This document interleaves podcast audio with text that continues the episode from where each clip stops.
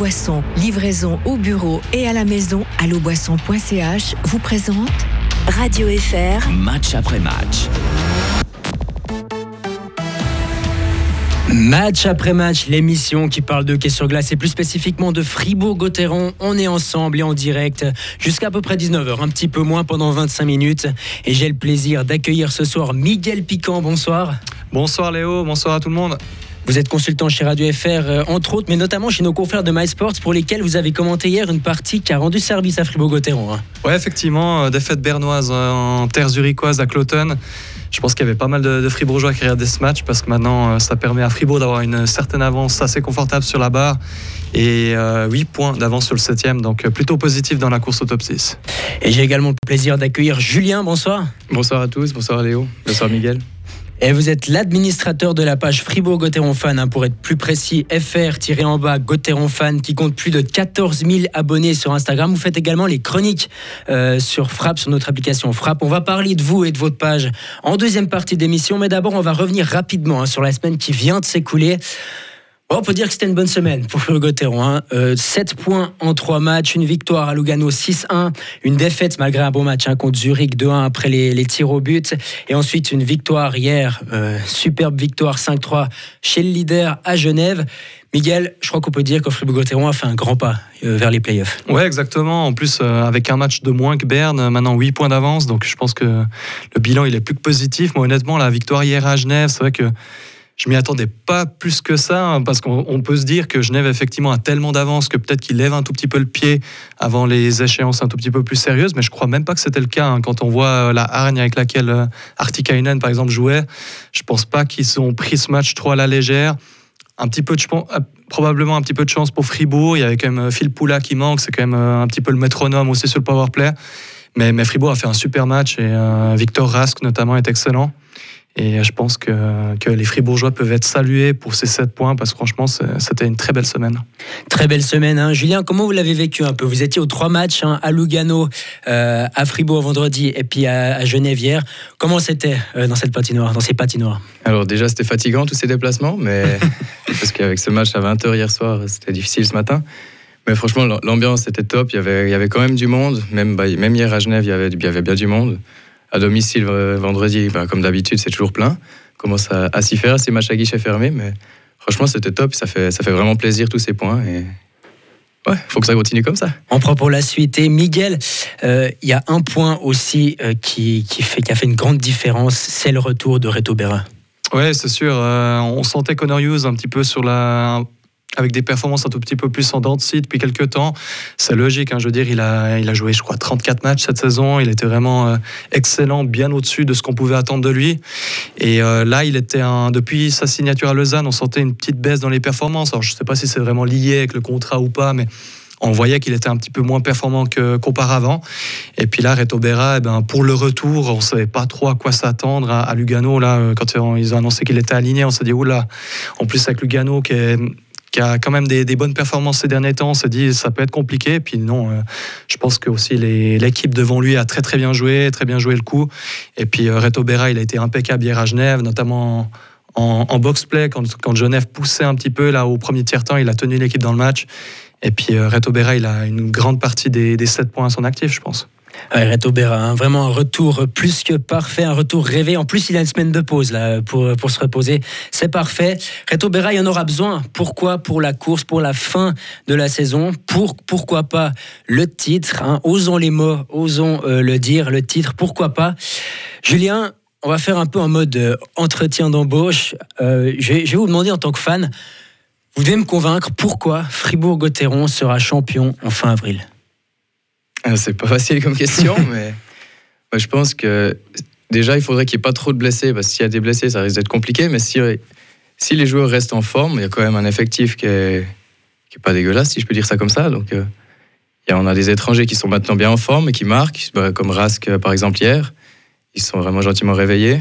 Parce qu'en début de saison, et tout le monde critiquait les étrangers, ils marquent pas, blablabla. Mais maintenant, ça, devient ça commence à vraiment être bon.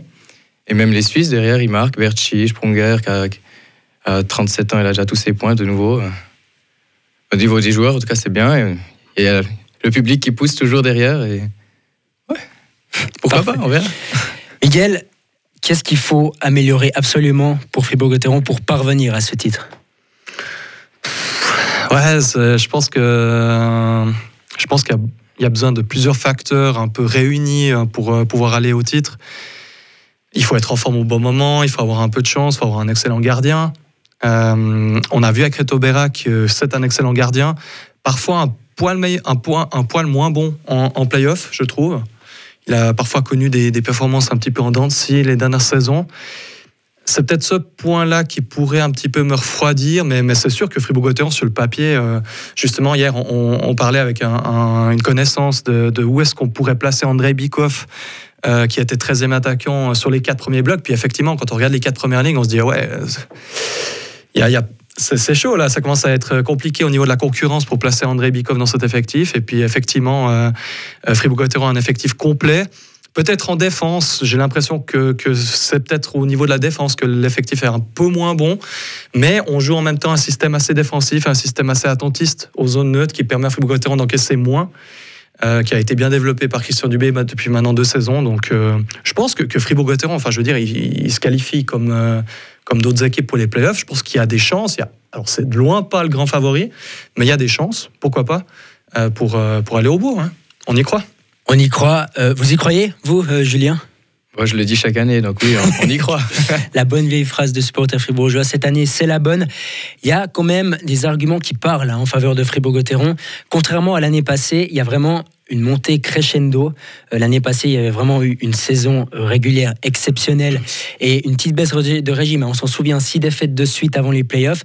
Là, il y a vraiment la sensation que Fribourg-Gotteron monte en puissance, Miguel. Oui, exactement. Euh, depuis le début de l'année, je trouve que c'est beaucoup plus convaincant. il y a les Suisses qui, qui marquent, il y a les étrangers surtout qui ont commencé vraiment à être efficaces. Bon, il y a le, retour de Marcus Sorensen en forme. Jacob Delarose, du coup, a aussi commencé à produire. Euh, Victor Rask hier, il était vraiment euh, très très bon. Gunderson, c'est depuis le début de la saison qu'il est, est excellent. Donc c'est vrai qu'il y a un peu tout le monde qui est en forme au, meilleur des moments. Alors au meilleur des moments, justement, c'est la question. Est-ce que c'est pas un peu trop tôt justement pour avoir ce pic de forme? Ça, c'est une question euh, assez compliquée à répondre, je pense, mais, mais Fribourg-Gotteron fait plaisir à voir et je pense qu'il n'y a pas tout le monde qui l'est placé dans le top 6 en début de saison, donc c'est plutôt positif. Il y a un article hein, à ce propos qui a retenu mon, attention, je ne sais pas si vous l'avez lu, hein, si vous l'avez lu, euh, de Cyril Pache, hein, ancien hockeyeur qui s'est reconverti dans la presse écrite, qui dit que Fribourg-Gotteron est un produit arrivé à maturité. Il, l'argumente euh, de plusieurs façons, notamment euh, d'un point de vue marketing et d'un point de vue sportif. C'est votre sensation, Miguel, que Fribourg-Gotteron est vraiment arrivé à maturité? Ouais, c'est difficile à dire, mais c'est vrai que, hum, que ce qui veut dire aussi, je pense que ça commence gentiment à être l'heure pour, euh, pour certains des, éléments cadres de l'effectif pour éventuellement, une fois toucher le Graal, on peut penser à Julien Sprunger, on peut penser à Ryan Gunderson, on peut penser à Reto Berra, par exemple, André Bikoff. Euh, maintenant, est-ce qu'on est a vraiment touché le sommet pour pouvoir prétendre au titre? Alors ça, je ne suis pas super convaincu.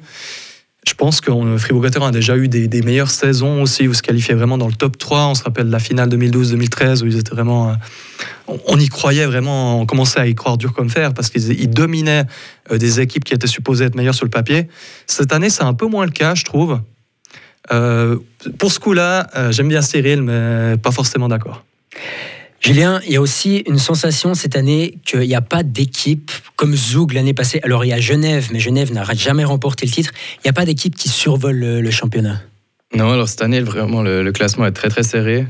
On voit que si on perd, deux ou trois matchs, on peut descendre bien 5-6 rangs en dessous. Donc c'est vraiment une ligue euh, bah, qui s'est resserrée aussi avec les six étrangers. Tout le monde a, de meilleurs joueurs, c'est ce qui fait moins de place pour les jeunes suisses d'ailleurs, et, moins jeunes aussi, comme on voit Bikoff. Mais les, équipes sont toutes meilleures et ça, commence vraiment, même, euh, même Cloton, que peut-être que certaines n'imaginaient pas autant bon, euh, impressionne. Et, c'est par exemple Lausanne qui impressionne beaucoup moins. C'est une petite pique euh, comme ça en passant. Mais non, il y, y, a moins de grands, grands favoris comme l'année passée. Alors, il y a des arguments hein, qui parlent pour euh, Fribourg-Gotteron, mais il y a aussi des arguments qui parlent contre Fribourg-Gotteron, notamment cette statistique. Et là, on va faire un, petit test, hein, Miguel et Julien, si vous me permettez. Depuis 1997, cinq équipes seulement ont été sacrées championnes.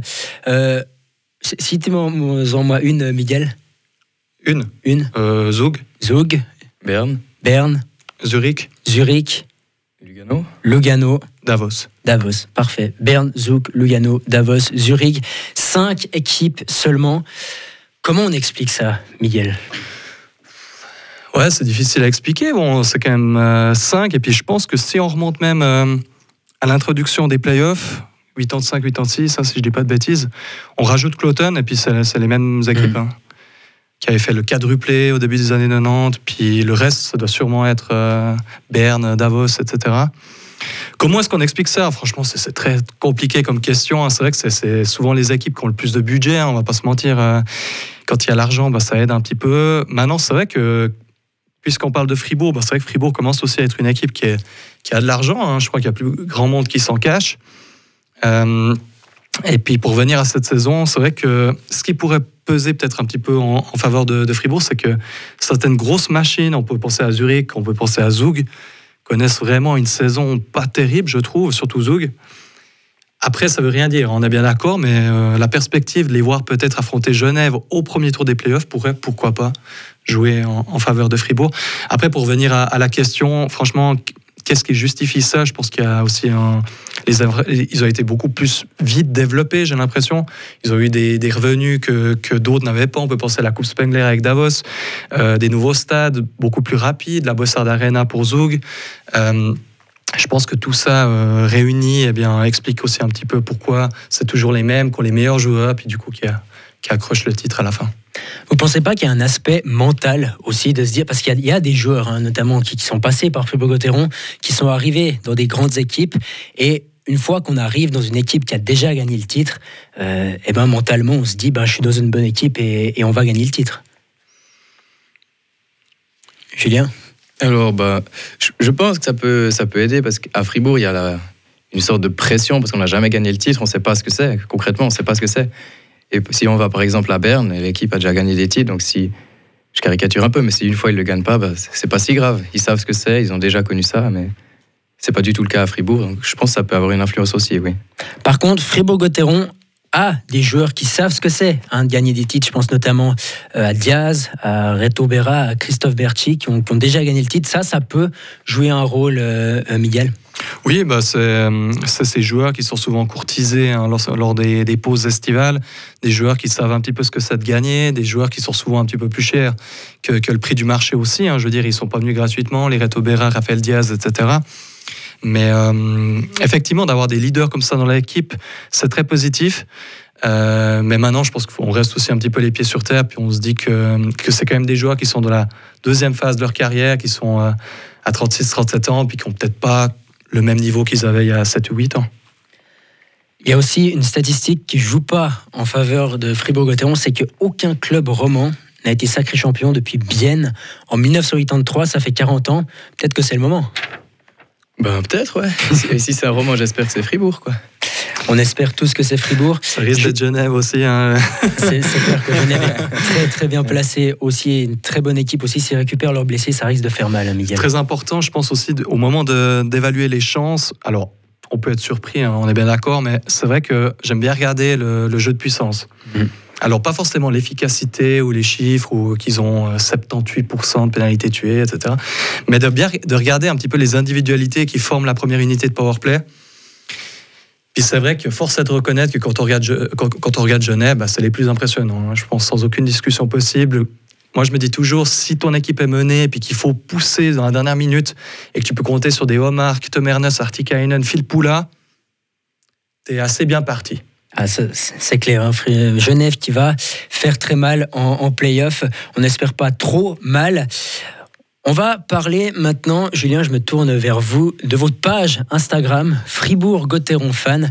Plus de 14 000 abonnés sur Instagram, dont moi, dont Miguel, hein, si je ne me trompe pas. également, également. ouais. De- vous êtes euh, actif sur Instagram depuis 2016. Déjà, la première question que j'ai envie de vous poser, c'est comment ça a commencé? Alors ça a commencé plus précisément en mars 2016, parce qu'il faut savoir que je suis le football aussi à côté, notamment Arsenal, depuis déjà à cette époque. Et- bonne, bonne saison pour Arsenal, du coup. Oui, euh, tout se passe bien pour le moment, ouais. Et justement, j'étais abonné à des pages fans comme ça pour Arsenal, et il n'y avait pas vraiment l'équivalent pour Fribourg, et du coup je me suis dit, ben, je vais la faire moi. Et ça a commencé comme ça. Ça a commencé comme ça, et comment ça a pris une telle ampleur? Parce que euh, souvent, les, pages de fans, euh, quand, ça commence à sa centaine d'abonnés, après ça disparaît. Là, ça a pris une ampleur énorme. 14 000 abonnés sur Instagram, c'est clairement de très loin la page de fans la plus suivie dans le hockey suisse. Comment ça a pris une telle ampleur? Bah, C'est difficile à expliquer. Je m'y attendais pas du tout déjà, mais euh, il faut savoir qu'à l'époque aussi, enfin à l'époque, quelques années en arrière, la, page officielle de, de Fribourg, elle était pas tellement active. Il y avait de temps en temps des photos, mais maintenant, depuis que c'est Up to You qui s'en est chargé, il y a vraiment tout le temps des vidéos, des photos. Maintenant, eux, ils reprennent des abonnés, ils montent vraiment en flèche maintenant.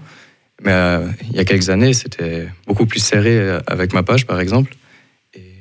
C'est peut-être ça qui explique, parce qu'il y a aussi les, news et tout ce qu'il faut. Quoi. Ouais, c'est très actif. Puis surtout, il y a un contenu de, qualité. Quoi, hein. Je veux dire, euh, il y a tous les professionnels aussi qui, prennent des informations sur cette page. Je veux dire, Julien, il fait vraiment un boulot exceptionnel, quoi. Je veux dire, hein, pour un pour un, un amateur, le, contenu, il est qualitativement incroyable. Non, j'allais le dire, hein. franchement, euh, même en, tant que journaliste, euh, on peut que euh, s'incliner devant, le travail qui est fait. Ça a été progressif, la montée, ou bien, on sait Instagram, hein. des fois, on, ramasse 1000 abonnés en une semaine. Il y a eu des phases où ça a été progressivement, les 14 000 abonnés.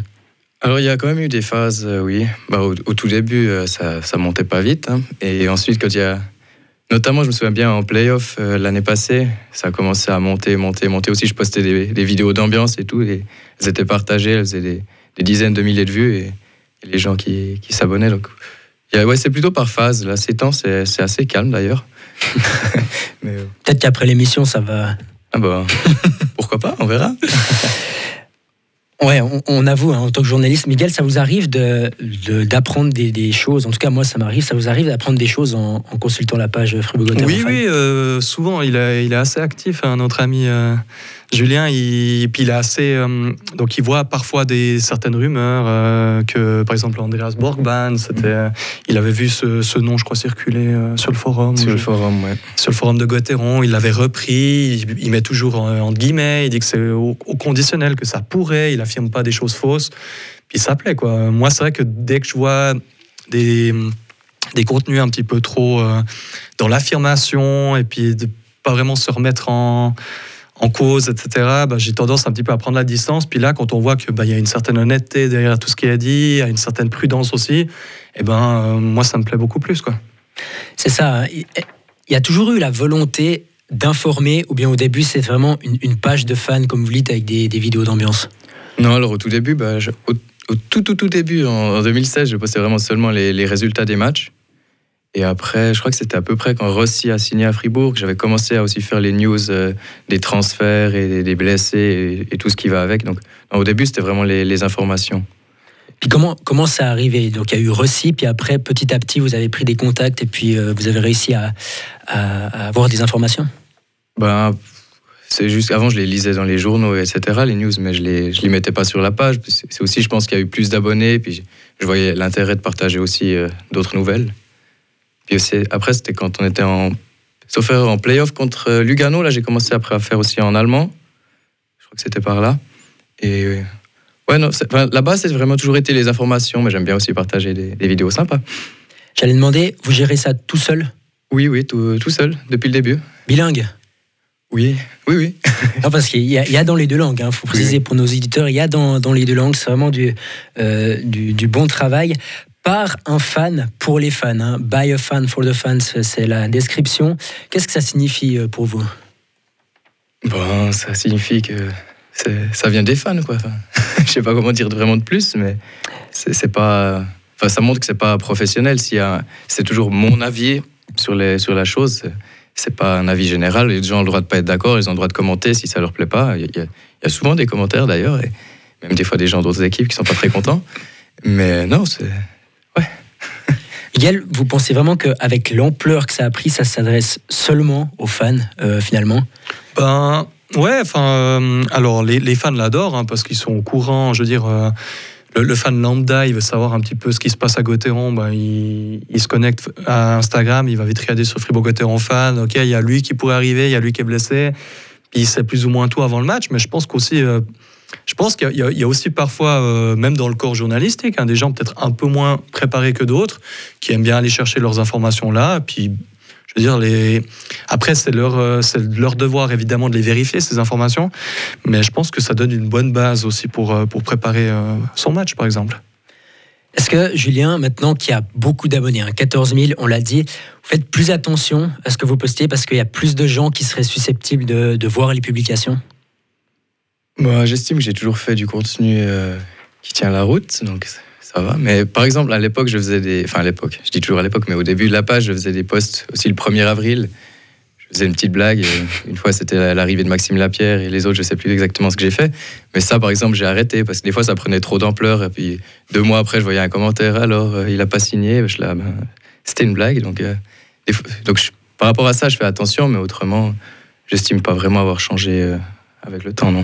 Puis vous, savez vous abstenir aussi, parce que je me souviens, bah, c'était il y a quelques semaines, quand Julien Sprunger avait raté le match, il y avait des rumeurs dans la patinoire de, malaise, et là vous avez dit quand même, je préfère m'abstenir euh, et pas dire la rumeur euh, euh, tôt à 14 000 abonnés, et même plus de gens qui pourraient voir la publication. Ouais, bah surtout quand c'est des rumeurs comme ça, c'est toujours délicat. En plus, là, c'était des histoires d'ambulance, etc. Bon, au final, c'était tout faux, mais ouais, là, j'ai préféré pas dire, quoi. Le fait euh, d'être extrêmement actif, euh, d'ailleurs la dernière publication, je crois qu'elle date, euh, vous, vous, avez publié juste avant de venir. Oui, c'est juste avant de venir, ouais. J'ai vu une rumeur sur le forum, j'ai bien mis qu'il fallait prendre avec des pincettes. Et je sais pas s'il y a eu des commentaires ou des choses, mais... C'est important pour vous d'être vraiment actif bah, Il y a des périodes où je le suis moins, ça dépend aussi de, ce que j'ai à côté, vu que je suis étudiant, j'ai pas non plus... Enfin, cette page, c'est pas mon quotidien. Enfin, quand même, mais c'est pas ce que je fais de ma vie. Donc j'essaie d'être le plus actif possible, comme ça il y, a toutes les news, mais des fois il y, en a, y en a que je rate, et puis euh, voilà, c'est comme ça. Il y a une des rumeurs, hein, on en a brièvement parlé avant, les plus insistantes que vous avez lancées, c'est la rumeur, euh, la rumeur du Suédois Andreas Borgman. Euh, qu'est-ce qu'il pourrait apporter s'il vient Parce que visiblement, il devrait venir. S'il vient, qu'est-ce qu'il pourrait apporter à Fribourg-Gotteron euh, ben, un défenseur euh, complet, hein, je veux dire euh, reconnu, plusieurs fois champion d'Europe, qui, a, qui a réputé comme étant comme travaillant dans les deux sens, et puis qui a un très bon patinage, très bon tir aussi. Donc je pense que ce serait quand même, si on prend du poste pour poste par rapport à un Yusso Veigno, avec tout le respect, c'est sûr que ce serait une amélioration. Et puis, euh, je pense que ça apporte pas mal euh, d'expérience aussi dans le vestiaire, d'avoir quand même un, joueur, euh, je veux dire, un vrai, disons, un, sous-commandant à, Gunderson, d'avoir vraiment un, deuxième leader étranger, en plus de Diaz. Fribourg-Gotteron commencerait vraiment à avoir une, une défense parmi les, les meilleurs de Suisse, quoi.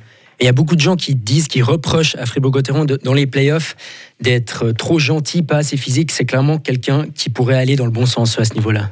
Ouais, alors il est, assez physique comme défenseur. Alors c'est pas non plus, euh, je veux dire, c'est pas un, Marco Maurer hein, au niveau physique, mais, mais il est assez physique. Il n'hésite pas à mettre l'épaule. Il a plusieurs mises en échec, d'ailleurs assez impressionnantes si on regarde euh, sur Internet.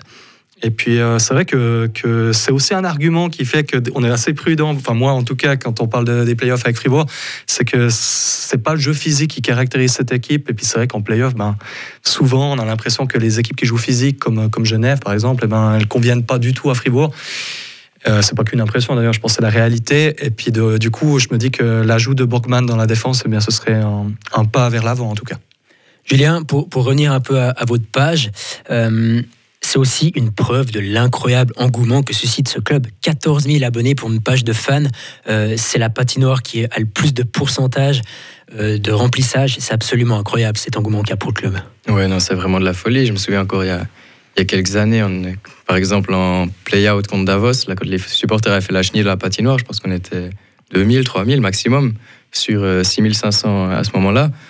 Donc faut voir ce que ça donne euh, si tout à coup il y a des années un peu plus noires, si je peux dire ça comme ça. Mais pour le moment, euh, surtout depuis l'année passée, avec la nouvelle patinoire, tout le monde venait. Et puis, vu que tout se passait bien, il y avait aussi des gens qui disaient Ah, mais je vais peut-être aller voir un match, vu qu'il y a une bonne ambiance, on s'amuse bien et ils gagnent. Et donc, euh, c'est vraiment, vraiment, vraiment fou. Mais j'attends de voir ce que ça donne pour la suite.